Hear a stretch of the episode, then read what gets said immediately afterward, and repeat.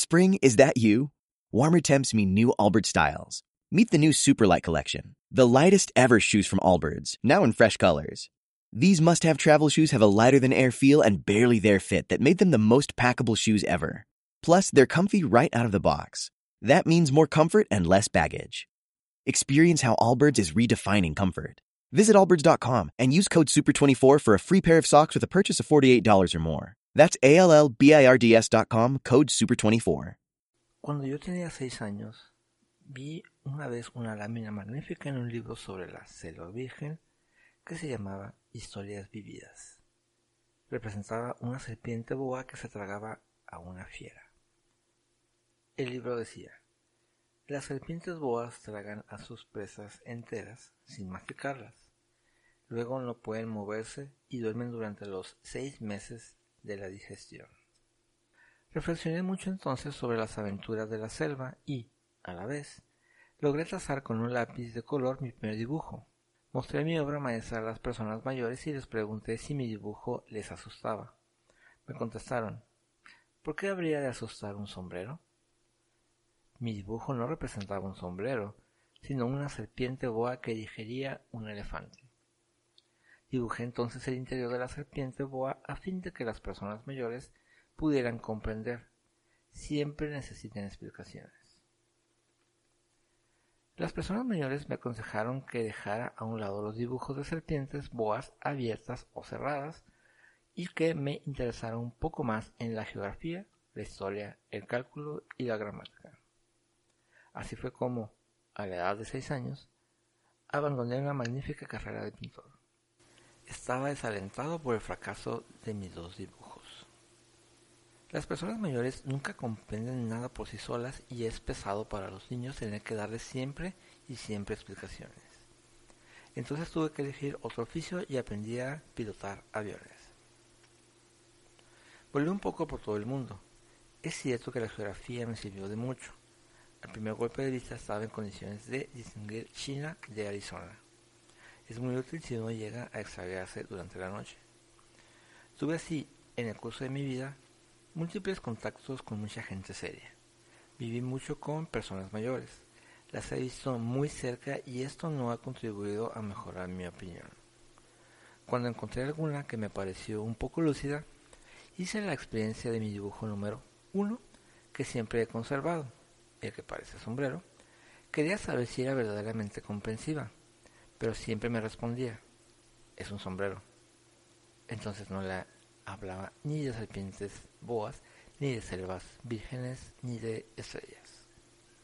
Me colocaba a su alcance, le hablaba de bridge, de golf, de política y de corbatas.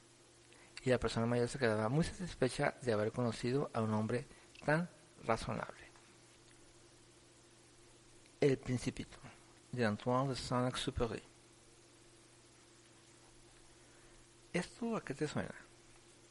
es el primer capítulo del libro El Principito, el cual vamos a estar leyendo y analizando desde mi punto de vista, claro, eh, el contenido o el mensaje que quiere decir. Bueno, esta es la historia de este personaje, el cual nos habla de que de pequeño él quería ser dibujante. Vamos a suponer, vamos a entender que es cualquier persona que quiera hacer algo cuando, cuando es niño. Pero las personas mayores no entienden lo que quiere hacer o lo que está haciendo, por lo tanto le dicen haz cosas eh, que sí te van a dejar oficio y beneficio, como estudiar una carrera, estudiar algo, una ciencia, algo probado. Y entonces él cede a lo que las personas mayores le cuentan. Y estudió para ser eh, piloto de avión. Pero él creció con la idea de que no, pues yo tengo esta idea de mi dibujo, ¿no? Para mí es eso. Y no, pierdo la, no perdió la oportunidad de mostrarlo a personas, eh, ya, ya estando de grande, y se dio cuenta de que siguen habiendo personas que no entienden las cosas que a veces nosotros queremos hacer. Me suena mucho el, el cuando leyendo otro libro de las creencias y las... ¿Cómo podría decirlo? las herencias familiares en las que te dicen, tú tienes que estudiar esto, pero tú no quieres, tú quieres hacer otra cosa. Eso sucede mucho en, en lo visto más en los artistas, en esas personas que quieren estudiar actuación, quieren ser pintores, escultores, escritores, donde las familias dicen, no, pues que eso, no vas a ganar nada, te vas a morir de hambre, por lo tanto tienes que estudiar una carrera, como contabilidad, derecho, medicina, alguna ingeniería, algo que te vaya a dar algo de trabajo, algo que es seguro. Pero hoy en día, en 2019, pues la verdad ya nada es seguro. Cualquiera puede hacer un negocio con una idea. ¿Por qué? Porque estamos en la época de las ideas. Pero regresando al cuento, el, personaje nunca se dio por vencido. Él quería seguir, seguir mostrando su dibujo porque ese era su sueño. Conozco a varias personas que estudiaron una carrera por que las convencieron de que eso era lo mejor, pero terminando de estudiar esa carrera se dieron cuenta que no era lo suyo. Entonces estudiaron otra carrera. Conozco a una persona que estudió una ingeniería y dijo no, no es lo mío y se metió a estudiar psicología. Conozco a otra persona que estando en la carrera de ingeniería se cambió a psicología. Yo, personalmente, estoy pensando en entrar a estudiar psicología siendo ya ingeniero uh, mecánico. Después de casi 15 años que salí de la universidad, siento que es algo que no sabía que quería, pero siento como que lo quiero hacer. Entonces nos quedamos pensando, ¿qué sueño has dejado tú de hacer para seguir lo que dictan los demás o, lo, o hacer lo que racional, racionalmente te dicen que debes hacer los uh, adultos.